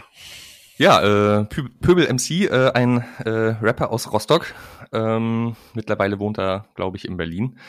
Äh, aber einfach äh, ganz äh, großartiger Rapper aus meiner äh, Sicht, äh, der ähm, ja, also auch das Album heißt ja Bildungsbürger Prolls ähm, und der spielt halt äh, so mit den Welten. Also ich glaube, seine eigene Herkunft beschreibt er ja hier beschreibt er ja hier in diesem Song Patchwork Wende Kids, äh, ist aber offenbar auch jemand, der äh, ja, sowas wie einen so, sozialen beziehungsweise äh, kulturellen Aufstieg äh, irgendwie gerade vollzieht, promoviert, soweit ich weiß, in der Physik und ähm, genau, macht äh, unglaublich gute Rap-Musik, äh, ist auch live immer wieder sehr sehenswert. Und Patchwork Wende Kids äh, habe ich äh, ausgewählt, weil es äh, eben auch nochmal eine andere Perspektive auf soziale Ungleichheit äh, wirft, nämlich äh, die räumliche Perspektive und den Unterschied zwischen Ost und West, aber auch zwischen Stadt und Land. Ähm, und ähm, ja, ich, also ich fühle mich bei diesem Song einfach sehr, sehr mitgenommen, sehr, sehr verstanden, auch als, ne, also in den 90ern äh, groß geworden ähm, und äh, ich sag mal, die DDR nicht, nicht ähm, miterlebt, aber doch äh, noch erlebt, äh, einfach durch das, was äh, die Wende beziehungsweise die sogenannte Wiedervereinigung ja auch mit äh, Familien äh, im Osten gemacht hat. Ne? Und äh, das finde ich äh, hier äh, einfach unfassbar gut beschrieben. Ähm, also ich fühle mich ja. da einfach sehr mitgenommen. Ja, aber auch irgendwie mit so einer Aggressivität. Mhm. Also so wir, wir Ossis, also so ähm, wir Ossis gegen ihr Wessis auch. Mhm. So. Ne, also wir, wir sind hier unten, aber wir lassen uns hier nichts von euch erzählen. Wir, wir, wir, also schon auch aggressiv. Ja, aber ich finde aggressiv in einer, also weiß nicht, ob aggressiv oder bestimmt, ähm, aber äh, so die Perspektive, die dort aufgemacht ist, ist, dass äh, eigentlich ist ja das Verlangen, äh, über sich selbst zu reden und nicht, äh, dass über sie geredet wird oder über uns, kann ich ja durchaus sagen. Ne? Und das ist so, äh, ich sag mal, ähm, wir haben eine eigene Stimme, die wir jetzt irgendwie auch äh, nutzen, um äh, unsere Erfahrungen zu berichten und äh, möchten halt nicht, also äh, eure ähm, na, wie ist nur eine Wessi-Fantasie? Was ist die Wessi-Fantasie? Ähm, Deine Ossi-Parodie ist nur eine Parodie. Wessi-Fantasie. Genau, ähm, also das, das, ähm, genau, wir erzählen über uns selbst und lassen uns nicht äh, erzählen, wie es hier ist. So. Ja, Ich, ich habe halt dieses, ähm, also ne, stets in Angriffspose wie die Hansa-Zone. Ähm, Mhm. Also das ist ja dann auf jeden Fall in Bezug auf und dann aber auch, nein, ich bin nicht Ghetto, ja, ich habe studiert, unter anderem, wie man dir die Fresse poliert. Ne, also ähm, das, ist ja schon äh, so dieser Straßen Straßenrap-Slang. Mhm. Ähm, ich, ich bin von unten, ich weiß, ich weiß, wie die Straße funktioniert. Ich, ich, ich, was ich auch super interessant finde, ist auch, dass Rostock Ost so erwähnt wird. Das ist ja dann entweder Dirko oder Teutenwinkel, oder? Mhm. Ja, Äh, ich glaube, das ist, äh, das, also ich bin jetzt Ist das- nicht so into Rap-Musik, aber ich glaube, das gehört sich so, oder? Sein, sein äh, Stadtteil, sein Viertel auch nochmal besonders. aber ist das in Rostock die. Gegend, wo man sagt, da, da ist es hart? André, wie ist es mittlerweile? Ich glaube, Teutenwinkel ist eigentlich auf dem aufstrebenden Ast, wenn ich das richtig beobachte aus der Ferne. Ja, da gibt's viel am Stadtrand, was da neu dazugebaut wird. Ne? Mhm. Ähm, aber äh, nichtsdestotrotz ist ja Rostock stark segregiert, mit Ja. einer der am, am stärksten segregierten Städte in, in Ja. Deutschland. Und ähm, soziale Unterschiede werden einem da sofort äh, bewusst, wenn man da einfach nur hinfährt. Also Ja. das äh, macht einen Unterschied, ob du in der Innenstadt oder am, am Stadtrand wohnst und in so einem Ja. Neubauviertel. Und er spricht ja auch über seine Sozialisation, da sein Großwerden Mhm. hat wahrscheinlich noch ein bisschen was mitbekommen in Kindheit, früher Jugend, von diesen ganzen Abstiegserfahrungen der Leute, auch des Viertels an sich, wo die Leute alle weggezogen sind. Insofern macht das schon Sinn, das Mhm. als Underdog-Herkunft ähm, zu zeichnen. Und ich muss auch, also meine äh, Erinnerung an Dirko ist, ich habe damals, als ich in Rostock noch studiert habe, äh, beim familienentlastenden Dienst gearbeitet und mich um Menschen mit Behinderung gekümmert und äh, hatte dort äh, eine Person, die ich jeden Freitag äh, zu Hause betreut habe. Und die hat in Dirko gewohnt. Äh, und äh, das war für mich also schon, ähm, also ich würde mal sagen, ich, also mit eigenen Erfahrungen auch trotzdem nochmal ein anderer Schnack äh, in Dirko. Also gerade der äh, Block, in dem er da gewohnt hat, war einfach sehr, sehr alt. Äh, viele Wohnungen standen leer, aber die, die nicht leer äh, standen, die waren, also das, das war wirklich, ähm, ja, ich sag mal, Abgehängte, ne? äh, die dort äh, gelebt haben und ich war regelmäßig äh, einfach sehr mitgenommen, wenn ich dort wieder von nach Hause äh, in die KTV gefahren bin. Ähm, und äh, habe damals Dirko auf jeden Fall auch nochmal anders kennengelernt, als ich es so vielleicht beim mit dem Fahrrad mal durchfahren äh, kennengelernt hätte. Es gibt ja in Rostock auch, ähm, es gibt ja diese RTL 2 Serie, Mhm. Harz, aber herzlich, glaube ich, heißt die, Mhm. wo so, ja, was ist das? Ist das Armutsporno? Also Ja. so, so eine, so eine Zuschaustellung von, von Armut. Ähm, und die ist in Groß-Klein, wenn mich nicht alles täuscht. Mhm. Ja, Ähm, richtig. Und da Mhm. wird das Leben in Groß-Klein dargestellt, was ja quasi auch so ein Plattenbauviertel dann eher im Nordwesten der Stadt ist. Mhm. Deswegen war ich so über ähm, Rostock Ost, äh, fand ich interessant, dass man das, dass er das so herausgehoben hat. Und was er ja auch hier ähm, macht, ist, worüber wir am Anfang gesprochen haben, äh, bei dir wird geerbt, bei uns repariert. Mhm. Also ne, so eine so eine doppelte, so eine doppelte, also so dieses wir Ossis wir erben nichts, also ne, es gibt da eine soziale Ungleichheit und eine Ungerechtigkeit, die muss man ja vielleicht immer so auch im Kontext sagen, ja auch was damit zu tun hat, wie die DDR funktioniert hat, ne? Also da sind einfach wirklich 40 Jahre weniger Chance gewesen, Erbe Eigentum Mhm. zu, zu pro- reproduzieren oder zu produzieren. Ähm, und dann aber auch bei uns wird repariert. Also auch wieder so ein Stolz darauf, dass wir das halt die können. Ich bin mir ja nicht so sicher, ob das so stimmt, dass Mhm. die heute, die heutigen Ossis noch reparieren groß, ähm, aber möglicherweise ist das so. Also ich kann es nicht. Ich nehme mich auch, ich nehme mich auch nicht. Ich habe so, aber gut, äh, äh, vielleicht sind wir drei Soziologen auch nicht die Mhm. Referenz dafür, ob man heute noch reparieren kann im Osten. Mhm. Aber ich kann irgendwie auch nichts groß. Äh, ich habe in der in der Schule meiner Tochter, die, ähm, als wir die gebaut haben, habe ich die Steckdosen und die Lichtschalter angebaut. Mhm. Und ich äh, überlege immer noch, ob ich das in meinen CV mal reinschreibe, weil ich wirklich sehr, sehr, sehr, sehr stolz darauf bin, dass ich Steckdosen angebaut habe und bisher Mhm. immer noch niemand, niemand irgendwie sich einen Schlag geholt hat oder so. Das ist gut. Respekt. Mm, Ich frage mich die ganze Zeit, was er denn da mit seiner Bildung hat. Mhm. Ähm, also das, das, das Album heißt ja schon Bildungsbürger Prolz, wie du gesagt Mhm. hast. Ähm, und das ist quasi, also irgendwie scheint es ja für ihn ein Thema zu sein, Mhm. Ähm, dass er diese Aufstiegserfahrung macht ähm, und dass er sich von dieser Herkunft irgendwie entfernt oder also die irgendwie, ich weiß nicht, vielleicht ist die, muss er die auch verteidigen oder so, dass man sagt, ähm, naja, du bist ja gar nicht Ghetto. Ähm, Mhm. Du bist ja eigentlich äh, privilegierte Mittelschicht und ähm, hast nur eben auch da gewohnt oder so, aber eigentlich Mhm. hast du ganz andere Voraussetzungen oder so. Und trotzdem braucht er die für die Street Credibility, die er irgendwie herstellen muss, Mhm. ähm, für die, für die, die Zugehörigkeit zur Hip-Hop-Szene. Und gleichzeitig ist es ja auch ein Underdog-Thema, was er da, also er, er, er, er, er rappt ja quasi gegen so eine Mehrheitsgesellschaft, die er hier westdeutsch verortet. Ähm, und er könnte ja auch einfach sagen, ja, fickt euch, ich bin bald Doktor der Physik, so, Mhm. ähm, Mhm. und äh, könnte das ganz anders rausstellen, so. Mhm. Ähm, macht er aber nicht. Ja, aber ich glaube, das ist tatsächlich etwas, also das kann ich sehr gut nachvollziehen. Ähm, das ist nämlich, glaube ich, etwas, was viele Menschen, die so äh, Aufstiege vollziehen, äh, eben auch in sich tragen, nämlich zwei verschiedene Welten und das äh, oftmals auch das Gefühl, zu keiner so richtig dazuzugehören. Mhm. Ähm, und das ist, glaube ich, etwas, was er hier auch verarbeitet. Ne? Also es ist ja auch durchaus ein Stolz äh, äh, auf, äh, auf seine Herkunft, die er dort äh, also transportiert, äh, den er dort transportiert. Ähm, und äh, zugleich natürlich auch eine Abwehrhaltung gegen das Milieu, in das er so langsam wahrscheinlich, also wir reden jetzt wegen, ich hoffe, er hört das nie, ähm, ähm, dass er jetzt so langsam äh, reinwächst. Ähm, und äh, das ist, also ich, das ist ja durchaus schwierig, wenn ich jetzt zum Beispiel ähm, auch an meine eigene Biografie denke und beispielsweise an äh, meine Großeltern väterlicherseits, die jetzt, äh, also ich sag mal, mit äh, Universität oder so jetzt nicht viel zu tun haben, ähm, da eine, also eine gemeinsame Sprache zu finden, ist schon auch eine Herausforderung und sich gegenseitig weiterhin zu verstehen. So, ne? Und äh, das ist, glaube ich, auch etwas, was er, was äh, Pöbel MC nicht nur in diesem Song, sondern auch in vielen anderen Songs immer mal wieder bearbeitet als Thema. Ähm, und ähm, ja, also beides hat halt irgendwie eine Daseinsberechtigung und äh, es ist irgendwie durchaus eine Kunst, zwischen diesen Welten auch zu navigieren und äh, hin und her zu äh, wandern. So, ne? Also das ist ja auch Also das ist, auch Es, es, es gibt ja da auch zwei, ich, es gibt ja da, glaube ich, auch zwei Aspekte, weil das eine ist, ähm, also jetzt auch in meine Biografie gedacht, mhm. das eine ist, ob du ähm, zwischen den Welten hin und her wandern musst oder ob du sozusagen dolmetschen kannst. So, ja, also ob du halt zu Hause genauso sprechen kannst, wie im, Kolleg wie du im Kollegium sprechen kannst. Und oft ist es ja, also zumindest bei mir ist es manchmal so, dass es auch in beiden immer oder am Anfang noch schwieriger funktioniert hat. Also dass sozusagen die Sprache etwas zu einfach war in der einen Welt und etwas zu kompliziert war in der anderen Welt.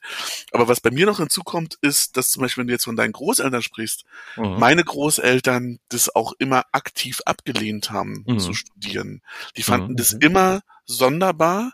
Die haben mir immer zu verstehen gegeben, dass es etwas ist, was keinen Wert hat. Ja. Ähm, die einzige Person, die meine Omi kannte, die studiert hat, war der Blumenverkäufer und sie hat immer gesagt, ne, dann studierst du da und dann wirst du am Ende Blumenverkäufer. Was soll das denn werden? Das ist doch nichts Mhm. Vernünftiges. Noch, noch mit so einem Studiengang, der sich auch noch Soziologie oder Sozialwissenschaften nennt. Mhm. Ne? So, ähm, und da, ne, also diese, das kann ja, so ein Bildungsaufstieg kann ja auch ein richtiger innerfamiliärer Kampf sein. Ja. ja. Also auch gegen Widerstände. Ja. Und ich hatte das auch in meiner Biografie, dass, also ich bin immer, ich habe dann eine große bedingungslose Liebe ähm, bekommen durch meine Eltern, aber gewünscht hätten die sich auch eher, dass ich das mache, so wie sie es kennen, nämlich eine Ausbildung als Bankkaufmann. Mhm. Da hätten sie nämlich gewusst, was das ist. So, da hätten Mhm. sie gewusst, wo das hinläuft und damit kann man umgehen und das bringt dann irgendwann Geld. Das ist dann nämlich so. Mhm. Ähm, und diese diese Kür, die ich dann in meinem Leben eingelegt habe, nämlich nach meiner Ausbildung nochmal zu sagen, ich bin Systemkauf, Systemgastronom, ich bin äh, Mhm. Kaufmann für Gastronomie sozusagen ähm, und habe dann nochmal diese Kür gemacht des Studiums. So, ja, Mhm. dieses, aber jetzt erst, also dieses Jahr lange Zeit überhaupt nicht ausgezahlt hat. Und Mhm. da musste man ja auch immer irgendwie so ein bisschen Und dann gab es eben keinen reichen Vati. In meinem Fall gab es einen reichen Schwiegervati, Mhm. zum Glück. Ähm, aber da musste man ja genau, da hat man ja so einen Kampf, ne? Also Ja. und ich kenne jetzt den Pöbel MC nicht. Ähm, ich finde es auch interessant, dass er rappt, aber in Physik ähm, promoviert. Das ist auch so ein bisschen kontraintuitiv. Mhm. Ähm, und finde es eigentlich dann ziemlich beeindruckend. Ja. Das, ich muss immer daran denken, dass der Sänger von The Offspring Mhm. hat zu mRNA-Botenstoffen promoviert. Das heißt, seine Forschung ist mitverantwortlich dafür, dass wir jetzt Impfstoffe gegen Corona haben. Mhm. Und er ist auch noch der Sänger von The Offspring. Also, Ja. wie viel mehr kann man im Leben leisten, so ungefähr? Mir fällt da auch noch so ein Rostock-Erlebnis dazu ein. Ich war mal ähm, beim Stadtteilfest in Groß-Klein, ähm, zu dem Materia zu einem geheimen Auftritt eingeladen wurde. Der hat da gerade nebenan irgendwie in der Nähe beim 3000 Grad Festival gespielt und das passte und dann kam er da vorbei. Und äh, das war, weiß ich vor, vor, vor, vor wenigen Jahren. Ähm, und da hatte Materia schon ja, ziemlichen Star-Status so. Und ähm, dann kommt halt so ein, so, ein, so, ein, so ein Bus vorgefahren, wo halt so ein Typ aussteigt und auf diese improvisierte Stadtteilfestbühne geht mit DJ daneben und quasi über die, die Anlage, die da halt nun mal stand, dann da irgendwie äh, versucht hat, sein Zeug auf die Bühne zu bringen. Ähm, und er, der kannte wirklich extrem viele Leute da, der konnte die alle da beim Namen aufzählen und inklusive seiner Mutter, die dann da irgendwie mit rumlief. Ähm, und lief dann aber hin und zurück zur Bühne mit halt so einem riesigen Tross von Kindern, die mir einfach hinterhergelaufen sind. Ähm, und äh, das, das ist natürlich ein Extrembeispiel, aber das, glaube ich, äh, ist das, das sozusagen, was, was man im Kleinen mit so Aufstiegsbiografien immer hat. Dieses, äh, ich komme jetzt da zurück und irgendwie ähm, komme ich da aber nicht zurück als einer ähm, von, von vielen als, als Gleicher untergleichen, sondern irgendwie ist was mit mir passiert in der Zwischenzeit. Und das lässt sich nicht unmittelbar anknüpfen an, an, an, an das, das, das vorher. Und ähm, im schlimmsten Fall wird mir das sogar negativ ausgelegt und gesagt, der ist ja arrogant, der ist einfach nur zur Bühne gegangen und wieder zurück und dann wieder Ist ein- weggefahren. Ist ein Wessi geworden. Ja, Würde, würde Pöbel MC sagen. genau. Was keiner gesagt hat übrigens. Also er hat da Autogramme gegeben, mit der Menge Ja. gekuschelt, ist wieder weggefahren. Ich Ja. glaube, alle waren beseelt, aber ähm, Ja. ne? Ja. Ich meine, ich finde, das ist noch ein ganz anderer interessanter Aspekt drin. Wir haben ja gerade über die Hamburger Schule gesprochen. Und es gibt ja irgendwie auch eine MV-Schule. Also es gibt so viele gute Bands aus Mecklenburg-Vorpommern, Mhm. Mhm. die auch teilweise ne, Materia, ähm, die ökonomisch super erfolgreich sind. Es gibt auch diesen einen DJ, ich glaube, das ist Felix Jen, der irgendwie Mhm. aus der Wismarer Ecke kommt. Es gibt Jennifer Rostock, es gibt Feine Sahne Fischfilet, es gibt Mutaboa, die irgendwie in den 90ern so ein- eine der wichtigsten Punkbands für mich so waren, ähm, jetzt wieder Musik machen. Also ich wirklich beeindruckend viel gute. Die. Hinterlandgang hast du vergessen. Ja, ich mir mir fallen bestimmt nicht alle ein. Kugens Äh, dritte, dritte Wahl doch auch, oder? Stimmt, nicht ja. dritte Ja, Wahl auch. klar. Äh, und also so könnte man hier stundenlang irgendwie aufzählen. Und aber, ne, also eigentlich ist es doch auch eine MV-Schule, weil es ist immer auch, also die meisten von denen, die wir jetzt aufgezählt haben, durchaus auch sozialkritische Musik. So, ja. Also mit anspruchsvolleren Texten. So. Warum gibt es diesen Begriff der MV-Schule nicht? Tja. Oder der Rostocker Schule oder der, keine Ahnung, der Wie heißt denn deine Band nochmal, Arne? Äh, welche? Es Ah, gibt deine so. Rostocker Band. Die äh, Rostocker Band, die letzte hieß äh, Dünen. Ja. Genau. Und wart ihr Teil einer MV-Schule? Fühltet ihr euch als MV-Band? Nee, ich glaube, also das eher gar nicht mehr so. Ähm, aber die Band davor, die Minitimer Katzenposter, die, äh, Mhm. Die war sehr MV verwurzelt. So. Genau. Es liegt, glaube ich, daran, dass mit Dünen dann, äh, als wir dann ernsthaft bereit waren äh, zu spielen, äh, dann auch die Pandemie äh, äh, schon da war und äh, es kaum noch Möglichkeiten gab zu spielen. Und als die Pandemie vorbei war, war es das auch mit der Band. Ähm, und äh, genau, deswegen gibt's da nicht so eine richtige Verankerung, aber so mit der Band davor, die ich ja auch während des Studiums dann auch hatte, die, die ja auch wirklich eine Zeit lang einfach deutlich mehr Anspruch, äh, Zeit in Anspruch genommen hat als das Studium, ähm, die war halt, also das war schon äh, eine wir haben uns so, wir haben es, glaube ich, sogar in unserer Bio immer geschrieben, Rostocker Schule, natürlich auch in Anlehnung an äh, Hamburger Schule, Mhm. äh, weil es damals halt einfach wirklich Hamburger Schule Indie-Pop gewesen ist. Ähm, genau, und haben es dann immer als Rostocker Schule bezeichnet ähm, und waren einfach doch, also hatten, hatten schon auch eine Identifikation mit Mecklenburg-Vorpommern. Äh, hatten beispielsweise den gibt's immer noch. Äh, Robert heißt er, äh, der hat äh, sich mit so einem Klamottenlabel äh, selbstständig gemacht damals und war auch in unserem Proberaumkomplex in Marienehe in Rostock äh, und der fand uns toll, wir fanden ihn toll und dann hat er uns irgendwie immer Shirts gemacht, äh, also jetzt nicht nur zum Verkaufen, sondern auch zum selber anziehen. Äh, wir haben dann immer seine Karte und seine Shirts da irgendwie bei unseren Merchständen äh, äh, äh, mitgebracht und äh, das Label hieß I Love MV so und war Mhm. natürlich immer sehr maritim so äh, und ähm, genau das äh, da da konnten wir uns aber schon auch äh, immer sehr mit identifizieren Ach ja, spannend. Marienehe, wenn ich an dem S-Bahnhof immer vorbeifahre, denke ich immer, hey, wer, wo, wer, wo, was macht man hier? Da ist doch gar Mhm. nichts. Aha. Also Man probt. Tonstudios. Da. Pro Proben Tonstudios äh, und aber also tatsächlich das ist also das ist zum Beispiel auch so ein Ding ähm, wir haben in Rostock damals verschiedene Proberäume gehabt und irgendwie gab es dann nach und nach immer ein bisschen Stress, weil der, also einer zum Beispiel war der Bunker äh, am Stadthafen äh, und als wir dort eingezogen sind in den Proberaum, äh, war drumherum Brachland. Äh, mittlerweile sind da, glaube ich, die teuersten Eigentumswohnungen, die Rostock so zu bieten hat.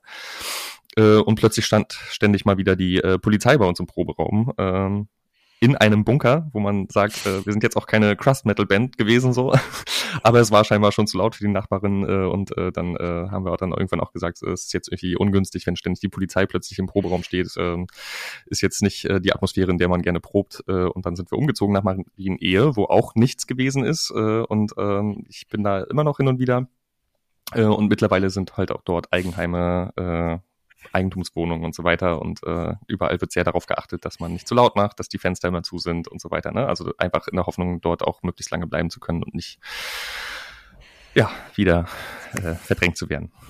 Wir haben jetzt äh, nämlich schon sehr lange über deine ja. Musik gesprochen, Arne. ähm, und also ich meine, wir sind halt einfach ein langer Podcast. So, so ist das einfach, glaube ich. Das wird sich so durchsetzen. Ja, vielen Dank, dass du da warst, Ja, danke, dass ich da sein durfte. Hat dass Spaß du deine. Musik mitgebracht hast. Also ähm, wirklich eine ganz besondere Musikauswahl, fand ich. Ähm, Ja, großartig. Äh, nochmal anders als Mhm. alles, was wir bisher so hatten. Mhm. Und ähm, dann bis zum nächsten Mal. Ja, bis zum nächsten Mal. Danke für die Einladung. Tschüss, bis bald. Vielen Dank. Tschüssi. Ihr hörtet Music Sociology. Produktion, Idee und Moderation André Knabe und Daniel Kubiak. Die Musik wurde entworfen von André Knabe und Kolja Raffot. Das Design wurde entworfen von Heike Aßmann. Diesen Podcast hört ihr auf allen gängigen Podcast-Formaten. Wenn ihr keine Folge verpassen wollt, dann abonniert diesen Podcast. Für Kritik und Lob könnt ihr uns jederzeit schreiben. Bis zur nächsten Folge.